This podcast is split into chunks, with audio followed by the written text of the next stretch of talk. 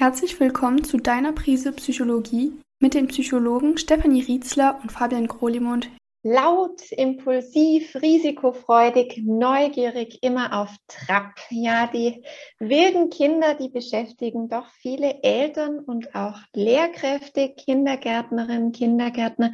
Heute mit mir im Gespräch Inke Hummel, Pädagogin und Buchautorin, die ganz neu ihren Ratgeber Mein wunderbares wildes Kind veröffentlicht hat mit dem Untertitel Zu laut, zu unbequem, zu anders, was lebhaft lebhafte Kinder und ihre Eltern brauchen. Schön, dass du da bist, liebe Inke. Ja, danke für die Einladung. Zum Start, Inke, wie bist du in dieses Thema eingestiegen mit den wilden Kindern? Was ist dein Bezug dazu? Mhm.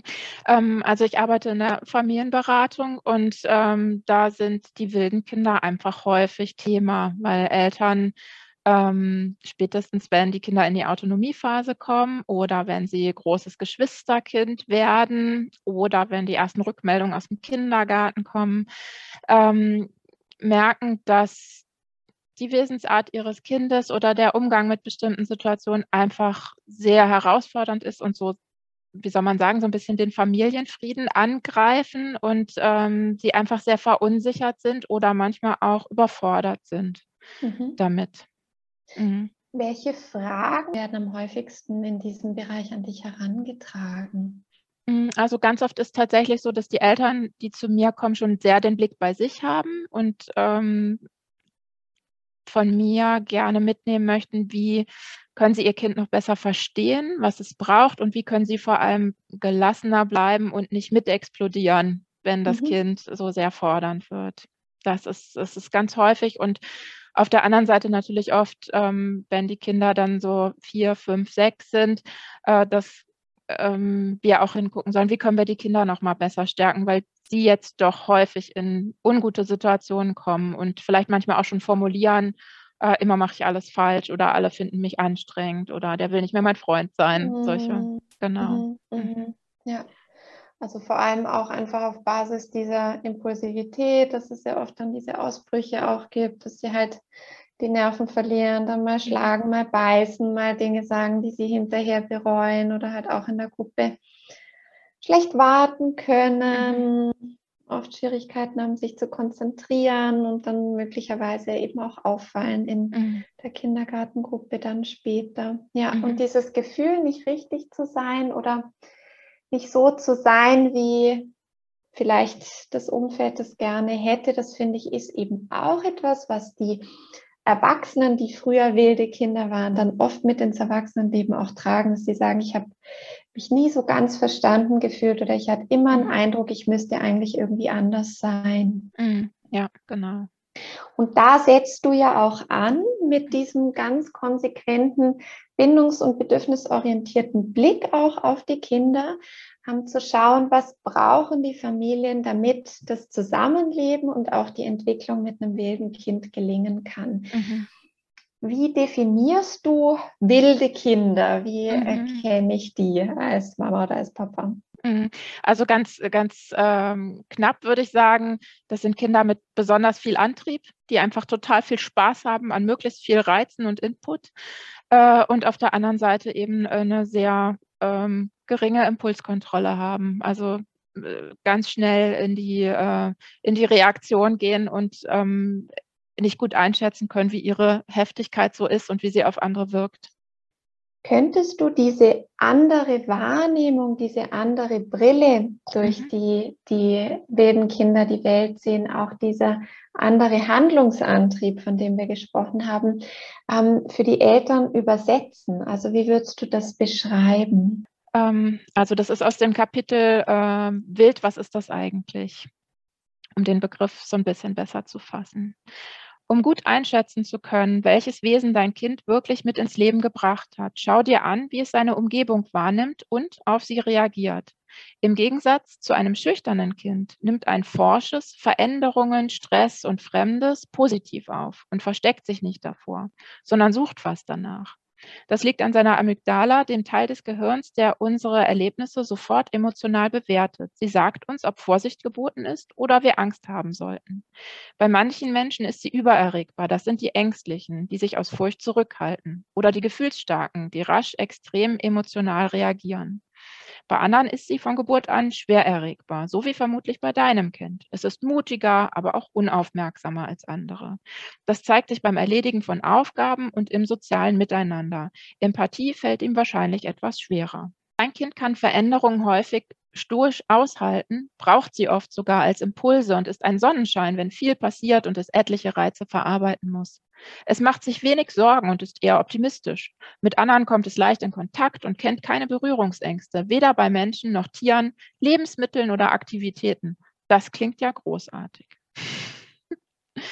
genau, und dann gehe ich im Buch eben so ein bisschen drauf ein, was daran wunderbar und großartig ist und an welchen Stellen es den Eltern dann plötzlich schwieriger wird, ne, das zu begleiten. Du beschreibst im Buch ja insgesamt vier Wege, wie man als Mama oder Papa mit mhm. ähm, diesem Temperament auch mhm. umgehen kann. Mhm. Ähm, würdest du diese vier Wege für uns kurz vorstellen und sagen, worauf du da den Fokus setzt? Ich glaube, es kommt sehr darauf an, woher Eltern sich so ihre Sicherheit nehmen. Mhm. Und ähm, ich ähm, habe das so ein bisschen ähm, als Blickwinkel genommen, um zu gucken, wie unterschiedlich können Eltern eben Kinder begleiten, gerade auch die wilden Kinder. Das eine habe ich herrisch genannt, autoritär könnte man auch sagen, also sehr über äh, Kontrolle, aber auch über Distanz. Also ich fühle mich gar nicht ein, warum ist mein Kind so und was braucht es, damit es lernen kann, anders damit umzugehen, sondern ich baue sehr viel Druck auf, äh, damit es sich bitte anpasst, vielleicht aus Angst. Ähm, das wäre so das eine. Das andere wäre, das habe ich hier entwicklungshemmend genannt, im Grunde äh, das andere Extrem, also dass ich ähm, überall gucke, dass mein Kind gar nicht aneckt und möglichst geschützt ist und ich lasse es so sein, wie es will und, und zeige ihm auch nicht, dass ich drunter leide oder äh, der Bruder oder äh, wer auch immer, sondern äh, lasse es einfach so sein. Also da die ähm, nehme ich aber auch wieder äh, die Sicherheit über Kontrolle. Ich kontrolliere die Situation so. Ähm, dann ignorierend, also ich lasse mich im Grunde gar nicht drauf ein. Das wäre eher so ein vernachlässigendes Umgehen mit den Kindern, ähm, wo ich mir im Grunde ja die, die Sicherheit daraus nehme, dass ich äh, Abstand halte auch wieder. Und eben der vierte Weg war für mich das Beziehungsorientierte, wo ich sehr hingucke, was braucht mein Kind, was hat es mitgebracht, ähm, was muss es lernen, ähm, was brauche ich und was brauchen auch die anderen und wie können wir so im, im Miteinander gucken, ähm, dass wir das Temperament so nehmen, wie es ist, aber an bestimmten Stellen eben äh, ja, Lerngelegenheiten anbieten. Mhm. Welche Lerngelegenheiten könnten das sein, abhängig vom Alter der Kinder? Ähm, Im Grunde ist es ja immer wieder die Interaktion, die Beziehung. Ähm, dass ähm, man guckt, wie kann eine Situation sein, wo mein Kind üben kann, wie nah kann ich einem anderen kommen, wo muss ich mich vielleicht mal stoppen, äh, wo muss ich erstmal abchecken, wie irgendwas ist, bevor ich reagiere. Ähm, Im Grunde ist meine Erfahrung aus der Beratung, dass es den ähm, wilden Kindern gut tut, ähm, auch viele Beziehungen kennenzulernen, zu Gleichaltrigen, zu Jüngeren, zu Älteren, zu anderen Erwachsenen, ähm, aber häufig in, in kleinem Setting. Also ähm, was ich immer rate, ist, wenn ähm, ich das Gefühl habe, das Kind braucht so ein bisschen Stärkung in seiner Leidenschaft, dass es sich erlebt als, als guten Sportler oder als tollen Künstler oder so, äh, dann ist es zum Beispiel für meine Begriffe sehr viel sinnvoller, wenn es ein Einzeltraining hat, äh, als wenn es in einer Gruppe ist, wo es auch noch mit diesen ganzen äh, Anforderungen so zurechtkommen muss und dann wirklich gucken kann, wie kann ich mit dieser Person kommunizieren, was braucht die von mir, wie ähm, kann ich mich einfügen, wie kann ich, darf ich hier auch sein, wie kann ich mich hier erleben. Ähm, das sind, glaube ich, gute Lerngelegenheiten. Oder eben, wenn die Umgebung nicht so optimal ist, dass ich eng begleite und immer wieder schaue, ähm, was kann ich meinem Kind zumuten, wie kann ich ihm erklären, was da ist, wie kann ich dem Gegenüber erklären, was mein Kind braucht. Ich denke, das ist so das, wie man, wie man gute Lerngelegenheiten schaffen kann, damit das mhm. Kind üben kann, mit seinem Temperament gut umzugehen. Ja, ja. Jetzt ist es ja bei den wilden Kindern häufig so, dass auch die Eltern ähm, einfach im Umfeld sehr stark mhm. unter Beschuss stehen. Mhm. Also dass man irgendwie eben immer wieder auch klären und schlichten muss, sei das zwischen den Geschwistern, weil das Kind mhm. jetzt irgendwie Grenzen oder Regeln übertreten hat oder eben ähm, dem Geschwisterchen immer was wegnimmt, explodiert, äh, mhm. äh, sich schnell als schwarzes Schaf dann auch fühlt und, und das dem Gegenüber dann auch wieder mitgibt oder eben auch in der Schule, wenn zurückgemeldet wird. Das Kind hat so Schwierigkeiten, sich an Regeln zu halten. Es ist sehr laut, sehr ungestüm, es lässt sich schwer führen. All diese mhm. ähm, Informationen, die da auch auf die Eltern einprasseln. Was rätst du Familien, um sich auch selbst dort zu stärken? Mhm. Also zum einen würden wir in der Beratung immer hinschauen, ob es tatsächlich im äh, Erziehungsverhalten der Eltern etwas gibt, was ähm, vielleicht eine, eine, bestimmte Vehemenz doch befördert hat, dass man da einfach gucken kann, äh, na, ist, ist vielleicht doch, ähm, weil wir zu wenig gezeigt haben, wie, was macht dein Verhalten mit anderen oder mit uns, ähm, dass man da einiges bestärkt hat, das schauen wir uns an. Und wenn das nicht so ist, ähm, dann gucken wir eben wirklich, ähm, was ähm, braucht dieses Kind, um sich gesund zu entwickeln? Was braucht es an Begleitung? Und ähm, wenn das den Eltern klar geworden ist, dann können sie meistens auch mit sehr starkem Rücken eben anderen gegenübertreten und sagen, das und das hat es mitgebracht und das und das braucht es noch, vor allem auch Zeit und Gelegenheiten ähm, und ähm, können sich da ganz gut positionieren. Und was ich merke, was auch oft hilft, ist tatsächlich zu hören, ähm, dass sie nicht alleine damit sind. Also mhm. Also manchmal habe ich Eltern bei mir sitzen, die schildern mir so ihr Kind und dann sage ich, da ist für mich gar nichts äh, Auffälliges dran. Da ist nichts, wo ich sagen würde, das muss jetzt wirklich mal jemand vor Ort am Kind angucken oder so, ne? sondern es ist einfach ähm, die, die Varianz, äh, die es so gibt im Verhalten. Ähm, das hilft ihnen schon sehr. Ähm, ja, und wirklich dieses Wissen um das Kind. Also wenn man versteht, dem Kind geht es gut, wenn es viele Reize bekommt und wenn es sehr heftige Reize bekommt, dann kann man das ja auch noch mal ganz anders sehen, dass es vielleicht sehr übergriffig mit dem Geschwisterkind umgeht. So sucht es halt seine Nähe, das ist seine Art und es ist gar nichts Bösartiges dahinter. Also mhm. dieser äh, Blickwechsel, der hilft auch oft man dem Kind nicht automatisch böse Absichten mhm. unterstellt, sondern auch irgendwo schaut, was ist der gute Grund dafür, dass das mhm. Kind in dem Moment genau. so reagiert, wie es reagiert.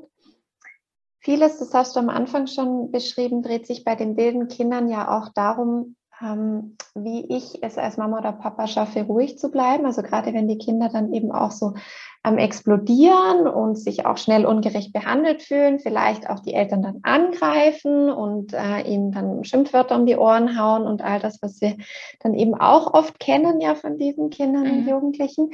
Und du hast bei dir im Buch auch einen sehr starken Fokus darauf, dass die Eltern auch in ihre eigene Biografie schauen mhm. und gucken, was macht das mit mir? Warum ist das so und was findest du in dem Bereich wichtig? Mhm. Also zum einen ähm, äh, spielt da eine ganz große Rolle, wie die Blicke von außen sind tatsächlich. Ne? Also wenn ich mir vorstelle, ähm, ich möchte ja auch nicht, dass meine Nachbarn mich komisch finden oder meine beste Freundin oder meine Eltern oder Schwiegereltern. Und äh, dann macht das einen gewissen Druck ähm, wenn mein Kind sich so verhält, dass ich immer wieder von anderen gespiegelt bekomme, das ist nicht normal oder da musst du aber jetzt mal gegenhalten. Und ähm, dieser Druck arbeitet in mir und lässt mich vielleicht nicht äh, immer so die besten Entscheidungen treffen, äh, sondern ähm, macht meine Zündschnur kürzer und ähm, macht mich auch selber dann impulsiver und auf der anderen Seite ähm, auch gewisse Ängste eben. Ne? Ganz oft habe ich das, dass Eltern bei mir sitzen mit vier, fünfjährigem Kind und sagen, was soll denn das für ein Teenager werden? Ne? Das ähm, wird ganz fürchterlich so mit uns.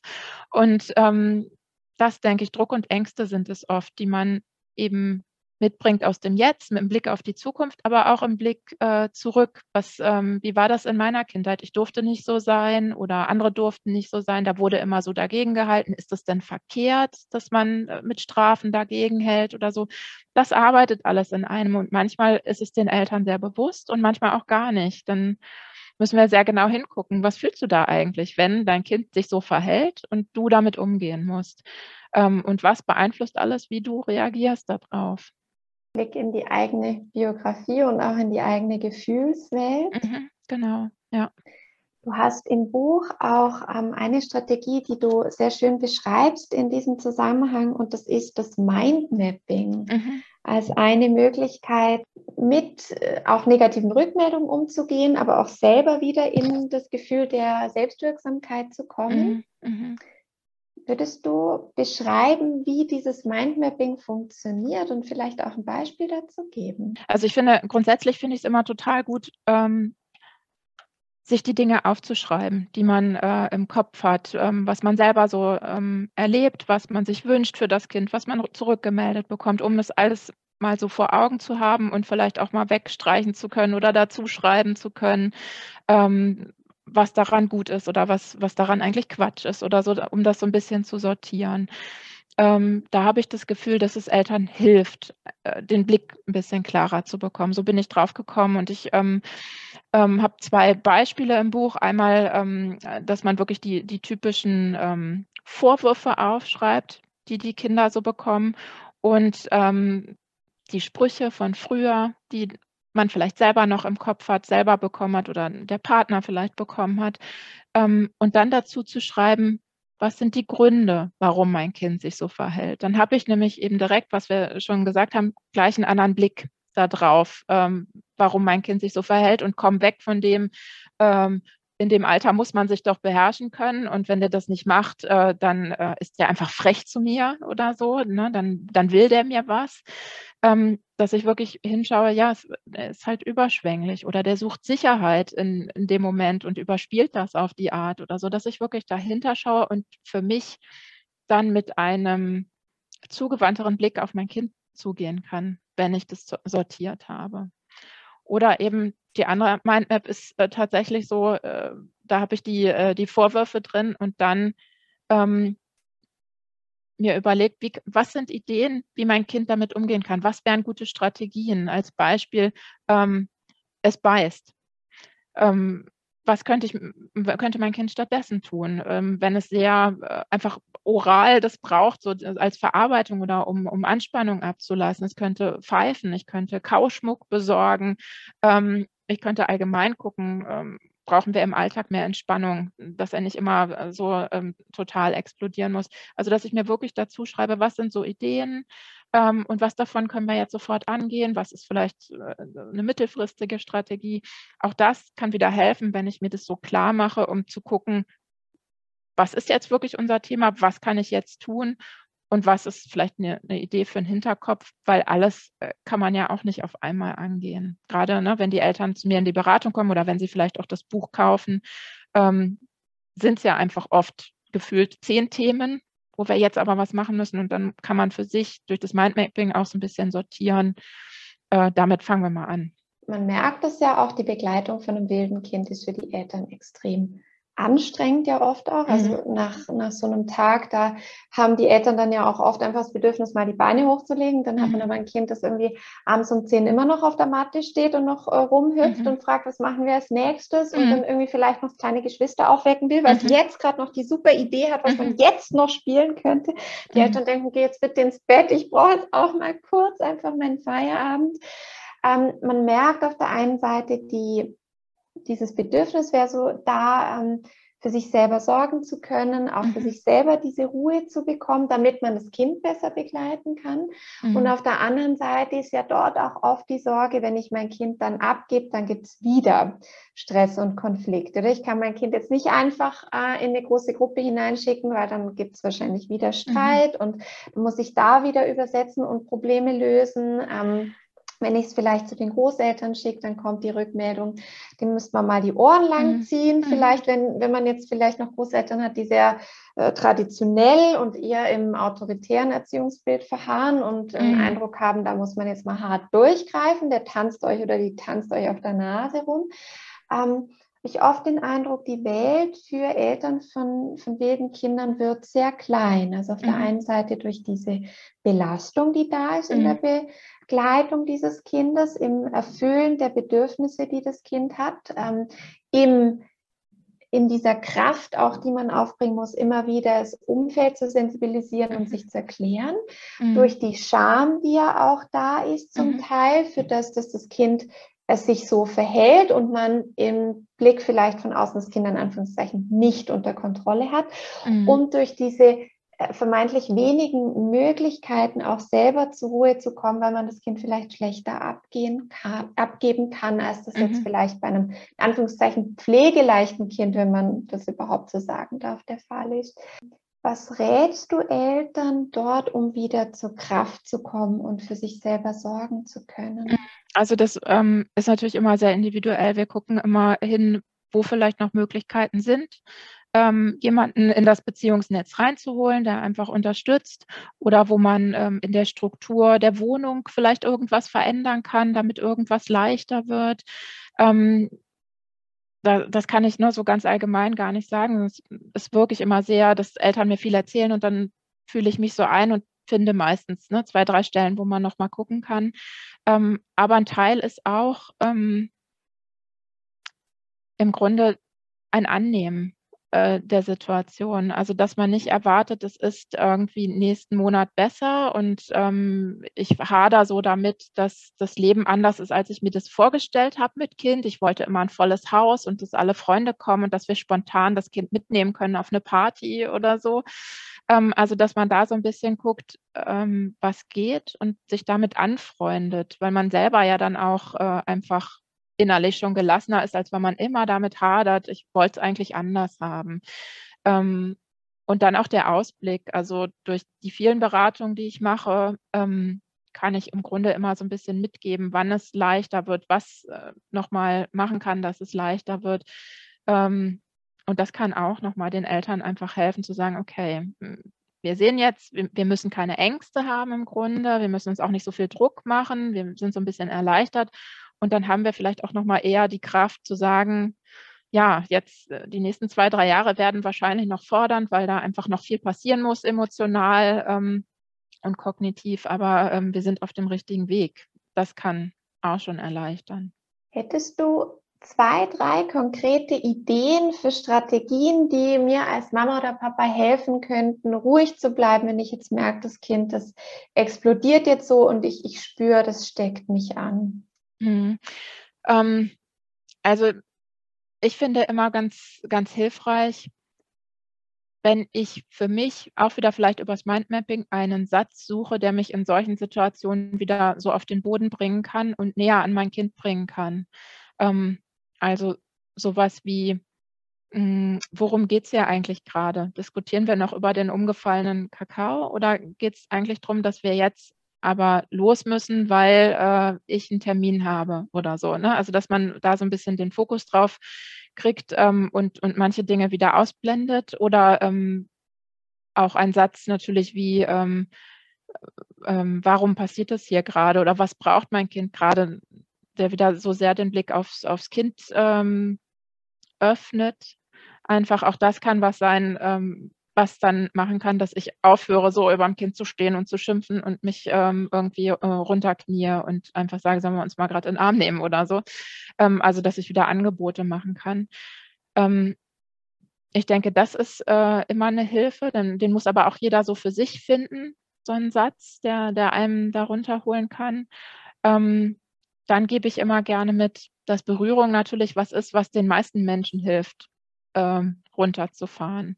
Ähm, und da zu gucken, wie kann das sein? Könnt ihr anfangen, miteinander zu toben? Ne? Mhm. Kann es irgendwie ein äh, wildes Händeschlagen äh, sein oder äh, kann es wirklich sein, dass du dich selber in den Arm nimmst oder deinem Kind äh, das irgendwie anbietest auf irgendeine Art und Weise und äh, wenn es Rücken an Rücken drücken ist oder so, ähm, aber dass man äh, so über das Körperliche wieder runterkommt und auch zueinander kommt. Das kann auch was sein, was helfen kann. Und aber es ist einfach immer sehr individuell. Mhm. Ich finde das ganz schön, was du dort auch beschrieben hast, dieses äh, Miteinander rangeln. Wir hatten einen äh, Papa, der bei uns im Seminar war, der auch so ein sehr hebeliges Kind hatte.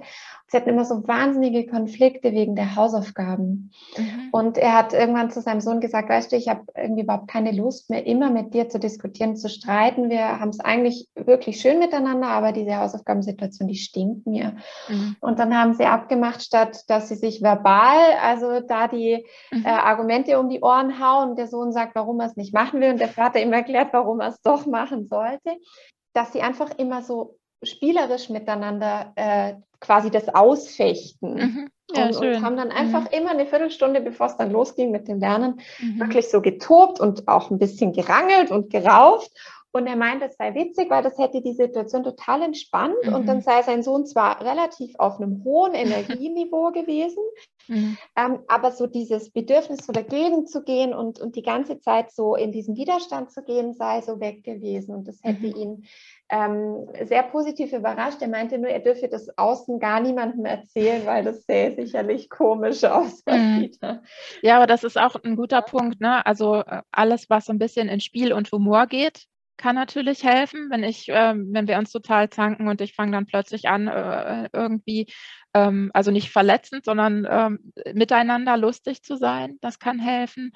Ähm, und auf der anderen Seite fällt mir auch bei, bei der Erzählung so ein, dieses Durchbrechen von Routinen. Also wie du sagst, immer wieder äh, zanken über die Hausaufgaben. Das habe ich oft in der Beratung, dieses äh, immer wieder leiden, weil der Abend so lange dauert, bis das Kind schläft ähm, und schon wieder äh, ne, nach dem Abendessen gleich so diese Gedanken zu haben, jetzt oh, dauert es wieder ewig und wir tanken uns gleich und das Kind kommt wieder dreimal aus dem Bett und so.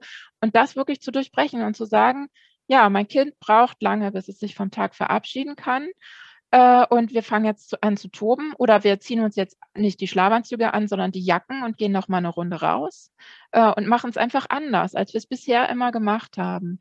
Ähm, das kann auch total helfen und auch für die Kinder befreiend sein, weil die ja manchmal auch in diesen wie so Ritualen drinstecken. Ne? Das gehört so dazu, dass ich mich jetzt aufrege, bevor ich schlafen kann. Schönes Beispiel. Der Abendspaziergang. Genau. Mhm. Ja, mhm. hatte ich auch schon jetzt ein paar Familien, die das so machen. Auch die, die keine Hunde haben, die dann sagen, ich hatte eine Großmutter, die letztes Mal gesagt hat, sie macht dann den Lichterspaziergang mhm. mit der einen Enkelin, die sich eben so gar nicht vom Tag verabschieden kann. Mhm. Dann gehen sie nochmal raus und zählen die Lichter und gucken, welche Kinder schon alle schlafen, wo mhm. die Fenster schon dunkel sind. Und das sei für sie so die mhm. Möglichkeit, sich dann auch ähm, nochmal so runterzukommen, über die Bewegung auch die Dunkelheit zu sehen, zu merken, jetzt ist dann wirklich die in Anführungszeichen Welt schläft ein und dann kann mhm. ich eben auch mhm. anfangen einzuschlafen. Ja, ja fand mhm. ich auch ganz, ein ganz schönes Beispiel eigentlich für ja, den Alltag so zu durchbrechen, um mal was anderes zu probieren, als mhm. das, was schon die letzten 500 Mal nicht funktioniert genau. hat. Ja. Mhm. Wenn du an die lauten, ungestümen, impulsiven, neugierigen, wunderbar wilden Kinder denkst, was würdest du sagen, was sind die wichtigsten Aufgaben als Eltern, die sich aus der Begleitung der Kinder ergeben? Mm, also ich glaube, ein wichtiger Bereich ist wirklich so die Eigenwahrnehmung, dass ich, ähm, also dass das ich als wildes Kind im Grunde lernen darf, ähm, welche Gefühle sind da so in mir, was machen die mit mir, was brauche ich dann, wie heißen die eigentlich, ähm, so der Blick, was macht mein Körper, tatsächlich, wenn die Gefühle so kommen, ähm, dass man im Grunde äh, da schon so in Richtung Impulskontrolle denkt. Und ich, ich muss ja erstmal wahrnehmen, was da alles so ist, damit ich dann irgendwie sagen kann, okay, ne, und so und so will ich damit umgehen oder äh, eben nicht. Ähm, das ist, glaube ich, so ein, so ein wichtiges Feld. Mm. Und dann auch das Thema Mitgefühl, ähm, dass man diese Kinder sensibilisiert dafür, was äh, in bestimmten Situationen so für Gefühle in der Luft liegen oder was, was ähm, bestimmtes Verhalten mit anderen Menschen macht, ähm, dass man da immer mal wieder mit ihnen hinguckt und, und ähm, mit ihnen übt, sich die Zeit dafür zu nehmen, bevor sie eben auch wieder in die Reaktion gehen. Ähm, das sind, glaube ich, so wichtige Felder, die an die man denken muss mit den wilden Kindern und mhm. nicht einfach nur dieses, du musst jetzt anders werden, reiß dich mal zusammen, ne, sondern wirklich das Trainieren. Ja, wollen wir da vielleicht noch für die Eltern ein paar Ideen sammeln, wie man das ganz konkret im Alltag angehen könnte? Mhm. Ähm, also ich finde zum einen schön, wenn man tatsächlich einfach den Fokus sehr auf Wahrnehmung legt in allen Bereichen, äh, wenn man draußen spazieren ist und, und mit den Kindern so die, die Sinne anspricht und sagt, was hörst du, was riechst du, was hat sich jetzt verändert, ähm, ne, was, was fühlt deine Haut, wie fühlt sich das an? Ähm, oder ähm, ganz schön finde ich auch, egal was man so macht, was man spielt, welches Buch man liest, dass man immer wieder sich anschaut, wenn da die Bilder bei sind, ähm, welche Gefühle haben die Personen, wie hat sich das verändert von der Seite zu der oder so, was, was glaubst du, was, was äh, spürt der gerade? Ähm, dass man eben, also dass die Kinder wirklich diese Begrifflichkeiten merken, was gibt es alles für Gefühle? Und die sind alle okay und die haben alle Menschen, auch Mama und Papa kennen die Gefühle. Ähm, auch da kann man wieder ansetzen, dass man, ähm, das finde ich immer ganz geschickt, manchmal wollen die Kinder das ja gar nicht hören und halten sich die Ohren zu. Mhm. Aber wenn wir als Eltern drüber reden, äh, damals, als ich zwölf war, äh, die und die Situation oder heute äh, in der Firma ist das und das passiert und ich habe mich so und so gefühlt, ähm, dann und die Kinder sitzen dabei und spielen, haben die ja trotzdem so große Ohren und hören eben mit, ne? wie sind wir damit umgegangen. Und wir haben auch Herausforderungen damit, unsere Wut vielleicht mal im Zaum zu halten oder so. Und es ist nicht nur ein Thema, was Sie bitte schön äh, in den Griff kriegen müssen, sondern womit wir uns auch noch auseinandersetzen. Ich glaube, das sind alles so Ideen, wie man das im Alltag einfach gut unterkriegen kann. Mhm. Sehr schön, ja. Ich fand das auch ganz spannend. Ich habe äh, kürzlich eine Studie gelesen, auch ähm, dort haben sie Kinder, die so sehr stark zur Hyperaktivität, Impulsivität ähm, neigen, untersucht, auch mit bildgebenden Verfahren und haben gesehen, dass, ähm, wenn man sich die Hirnaktivierung anschaut, ähm, die Kinder zwar gleich aktiviert werden wie die Kontrollkinder, wenn sie traurige Gesichter sehen zum Beispiel oder enttäuschte, aber bei der Wut ähm, viel weniger Aktivierung da ist. Also dass mhm. sie auch die ähm, Anzeichen im Gesicht von Wut beim Gegenüber viel schlechter lesen können. Mhm, mhm. das fand ich auch noch ganz spannend im Hinblick darauf, ähm, dass man ja oft den Eindruck hat, die wilden Kinder merken es nicht. Also das sagen ja dann die Eltern mhm. mal, merkst du es eigentlich noch, oder? Mhm. Oder du siehst doch jetzt, dass er schon fuchsteufelswild ist, musst du jetzt noch mal einen drauflegen. Mhm. Und dass man dort aber auch eben zeigen kann, dass die Kinder es zum Teil wirklich auch nicht registrieren, mhm. dass mhm. das Gegenüber jetzt gerade genervt ist oder dass es ihm zu viel ist. Und dort finde ich eben das, was du auch beschrieben hast, ähm, in Bilderbüchern auch oder auch sonst ähm, zu schauen, wie sehen die Leute aus und wie ist der Gesichtsausdruck mhm. jetzt bei der Person, die langsam ärgerlich mhm. oder ist, die da irgendwie die Augenbrauen so zusammenschiebt oder nach oben schiebt und, und der Gesichtsausdruck so ein bisschen versteinert wird und das vielleicht die, oder so die Augen verdreht oder die Zähne aufeinander gepresst werden. Also, dass man auch ähm, einfach lernen kann, diese Signale besser zu lesen mhm. und dann auch zu schauen, wie möchte ich darauf reagieren? Was, mhm. was kann ich dann sagen oder was kann ich tun, wenn ich merke, das Gegenüber fängt jetzt an, so wütend zu werden? Und ich denke auch das, was du beschrieben hast, im Hinblick darauf, dass wir auch transparent sind, was unsere eigenen Gefühle betrifft. Das erlebe ich oft auch so, dass gerade wir jetzt als Mamas und Papas, die eher sehr bindungsorientiert ähm, mit den Kindern zusammenleben wollen, ja oft dann auch den Anspruch haben, dass man möglichst immer freundlich sein will und mhm. immer liebevoll sein möchte und immer zugewandt mhm. und ja nicht laut werden will und dass sich daraus zum Teil auch dieser Perfektionismus dann entwickelt, dass Mütter oder Väter einen Eindruck haben, ich darf gar nie ähm, meinem eigenen Unmut dann auch ähm, mhm. Raum geben und dann schluckt man es runter, schluckt man es runter, schluckt man es runter, bis man irgendwann den Eindruck hat, mhm. jetzt äh, geht's eigentlich noch und dann mhm. Explodiert ähm, das Fass sozusagen. Und dort denke ich auch, diesen Mut entwickeln zu können, auch das mit den Kindern zu teilen, zu sagen, du, mir wird jetzt gerade zu viel oder ich merke, ich werde jetzt gerade wütend, mhm. weil, mhm. oder? Und dann kann man ähm, kann man diese Grenze irgendwie auch wieder deutlich machen. Das finde ich eben auch so ein, so ein wichtiger Punkt, dass die Kinder spüren dürfen. Da ist auch ein Gegenüber da, das nicht einfach immer nur äh, Zen-Buddha-mäßig da mhm. sitzt mhm. und, und in der Ruhe ist und alles maskiert mhm. und überspielt und immer freundlich ist, sondern da ist auch ein echtes Gegenüber mit Gefühlen, das natürlich sich um Selbstkontrolle bemüht, mhm. ähm, aber auch zeigt, wie bestimmte Verhaltensweisen auf mich eben auch wirken als Mama oder Papa. Genau, das ist ein, ein wichtiges Feld, auch in der Beratung, ähm, dass ich den Eltern mitgebe, dass die Kinder wirklich dieses Mitfühlen brauchen. Sie, sie, können ja sich selber gar nicht anpassen oder auch gar keine Motivation entwickeln, wenn sie gar nicht wissen, ähm, wie anstrengend das für uns ist. Und deswegen ähm, also es ist auch immer so ein Balanceakt, weil die Eltern dann sagen, ich möchte ja auch meinem Kind ne, kein, kein, Schuldgefühl geben. Mm. Dann sage ich auch, es kommt ja sehr auf die, auf die Formulierung an einfach. Ne? Ich kann jetzt gerade gar nicht gut damit umgehen, ist ja was ganz anderes als äh, du bist wieder so und so, ne? Und äh, deshalb äh, habe ich jetzt keine Lust mehr, äh, das wäre äh,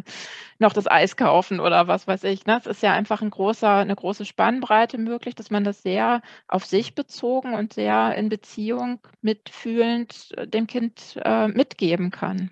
Mhm. Mhm.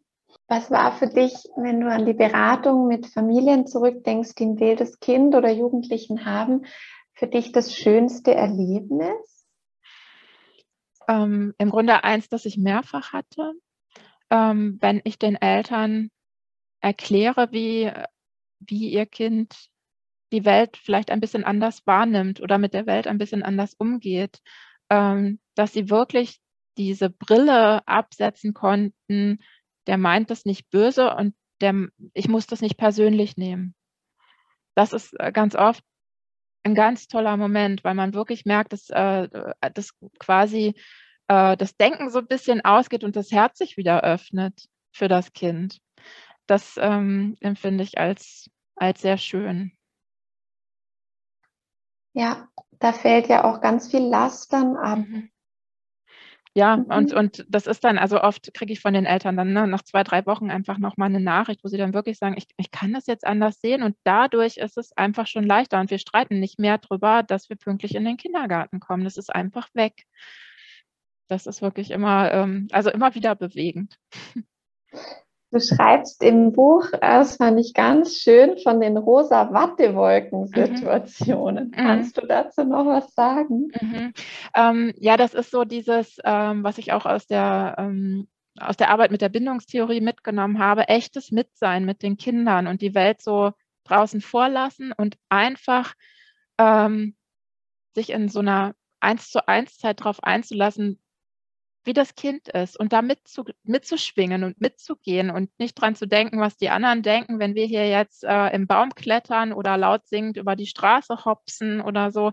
Das sind wirklich so ähm, verbindende Momente, die mir als Elternteil ja gut tun. Ähm, aber auch dem Kind. Das äh, ist wirklich, finde ich immer so schön bei meinen eigenen Kindern, wenn die dann eine Erinnerung erzählen. Man selber hat an so manche Erlebnisse ja ganz andere Erinnerungen wie den schrecklichen Stau auf der Hinfahrt oder was weiß ich. Und, und die Kinder sagen dann, und wie dann dieses Reh die Nase durch den Zaun gesteckt hat und ich konnte sie anfassen oder so. Ne? Und du hast das, mich hochgehoben, damit es noch besser ging. Oder so, also da so ein bisschen den Fokus drauf zu legen, wenn der Alltag ansonsten sehr fordernd ist auf solche Momente. Das kann ja einfach stärken. Das ist ja auch wieder wie in einer Partnerschaft, ne? wenn es einfach äh, viel Alltag da ist, viel die Kinder viel brauchen und so.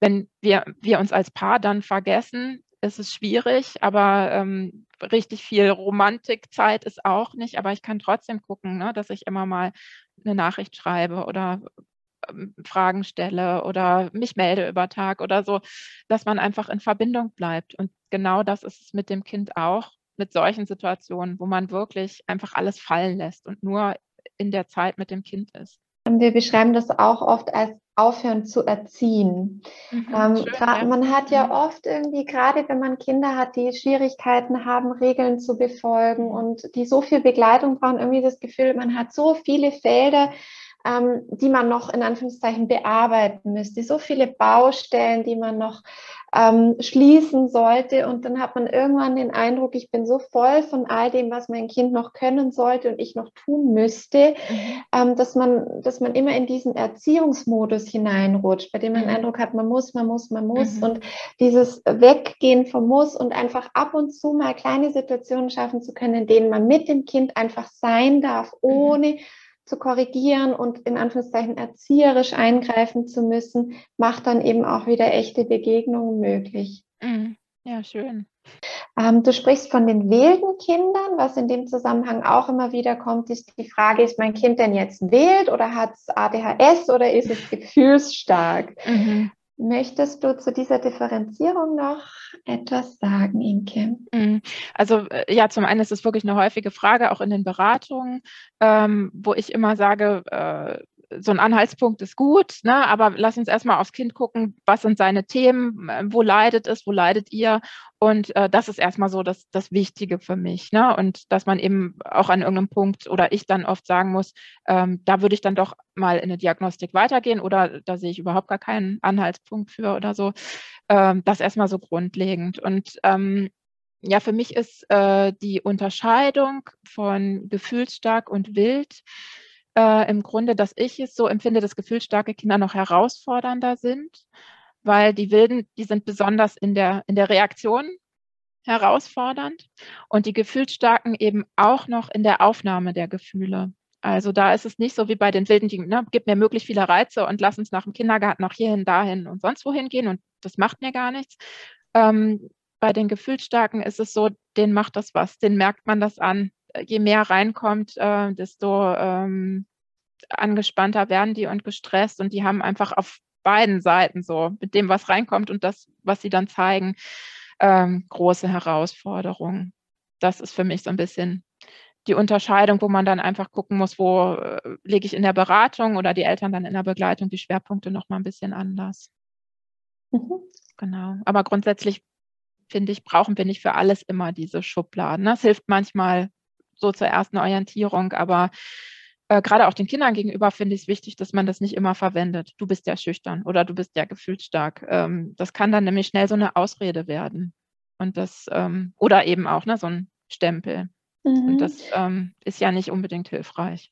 Ja, oder? Also ich finde, das ist wirklich so zum Teil Fluch und Segen zugleich. Also mhm. sei das jetzt eine Diagnose oder eine Umschreibung wie, wie gefühlsstark, man einerseits eine Entlastung natürlich schaffen kann. Mhm. Also im Sinne von, jetzt weiß ich, was mit mir los ist oder jetzt weiß ich, was mit meinem Kind vielleicht mhm. besonders ist. Jetzt kann ich mich auch mit Menschen verbinden, die Ähnliches erleben und ich kann mir mhm. Literatur dazu besorgen mhm. oder spezifische Beratung zu diesem Thema, wenn ich mir das wünsche.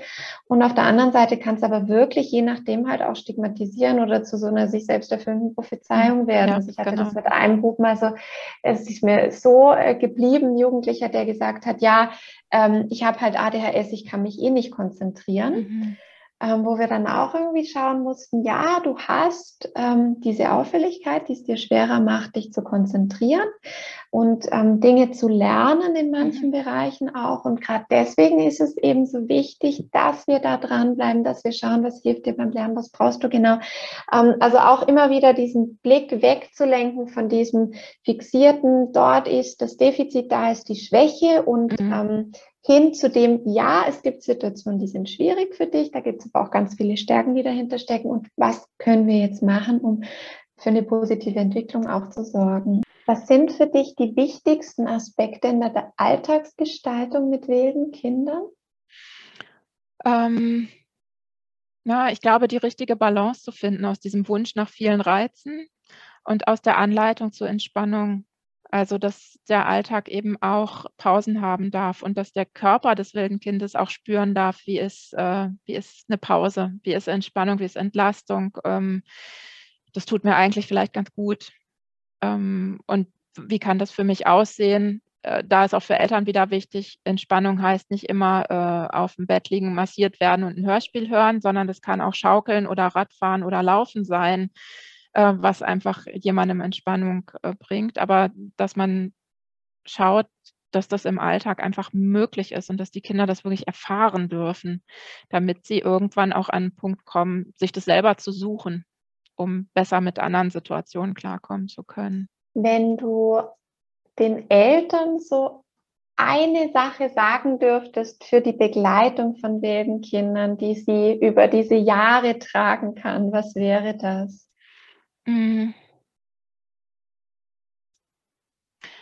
Im Grunde finde ich den Gedanken ganz wichtig, äh, dass es eben nichts Boshaftes ist und, äh, das mache ich gerne fest an dieser Formulierung: „Die Kinder suchen Grenzen.“ Das finde ich keine ganz glückliche Formulierung, weil ich nicht glaube, dass sie wollen, dass wir sagen: „Bis hierhin und nicht weiter“, sondern sie wollen lernen. Sie wollen, ähm im sozialen Gefüge funktionieren und anerkannt sein und glücklich sein.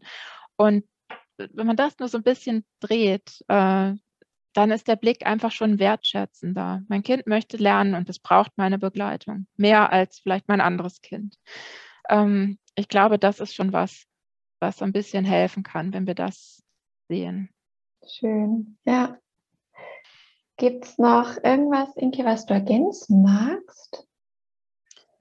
Ähm, Im Grunde finde ich total wichtig noch zu sagen, dass auch diese Wesensart bleibt. Also, dass man, äh, dass das Kind sich nicht nur bemühen muss und dann ist es anders, sondern ähm, es muss einfach lernen, gut damit umzugehen. Und das, das bleibt. Das ähm, merke ich jetzt, wo ich drei Teenager habe und unser wildes Kind einfach die Pubertät auch anders durchläuft als die anderen beiden. Ähm, und da ist, ist, mir der Begriff anders wichtig. Es ist nicht schlimmer oder äh, ne, irgendwie defizitär, sondern es ist einfach anders. Und ähm, das ist, weil er die Welt anders wahrnimmt und weil er äh, anders ins Reagieren kommt. Natürlich hat er schon viel gelernt. Ähm, jetzt ist er 15. Aber ähm, es ist einfach äh, eine andere Art, in die Welt reinzugehen. Und das bleibt. Mhm. Würdest du zum Abschluss ähm, noch sagen, Inke, was sind die drei für dich vielleicht oder zwei, vier, fünf, je mhm. nachdem, wie viele du nehmen möchtest, ähm, positiven Aspekte an wilden Kindern? Ähm, also wenn ich an meine eigenen denke und auch an die Beratungskinder, dann ist es wirklich ganz oft diese Lebenslust und Lebensfreude, die man oft bei ihnen wahrnimmt ähm, und die tatsächlich manchmal nur gedrückt wird durch immer wieder hören, ne, das ist nicht gut. Ähm, das finde ich wirklich sehr schön und auch dieses, glaube ich, was wir Erwachsenen oft mitnehmen können, dieses ähm, nicht zu sehr über alles nachdenken, sondern einfach mal machen. Das kann auch in vielem äh, total positiv sein, äh, sehr kreativ äh, sein ähm, und einfach viele Geschenke so mitbringen. Ähm, wenn man es eben schafft, ähm, sich darauf einzulassen, was aber auch ja nicht immer eine bewusste Entscheidung ist, sondern auch vom Umfeld und den Herausforderungen abhängt. Das war jetzt natürlich auch in Corona wieder sehr zu sehen, so, ne? Genau, aber das, da ist einfach viel Wunderbares dran und äh, ganz oft im Gespräch habe ich die Situation, dass Eltern irgendwann sagen, ja, wenn der so 30 ist und im Berufsleben, dann sind das alles so tolle Eigenschaften. Und dann sage ich immer, ja, und im Grunde sind sie es jetzt schon. Ne? Es ist, ähm, man muss einfach gucken, wie, wie es passen kann und darf diesen Blick dafür nicht verlieren.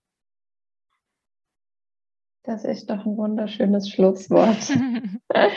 danke, Inke. Ja, ich danke dir. Das waren schöne Fragen.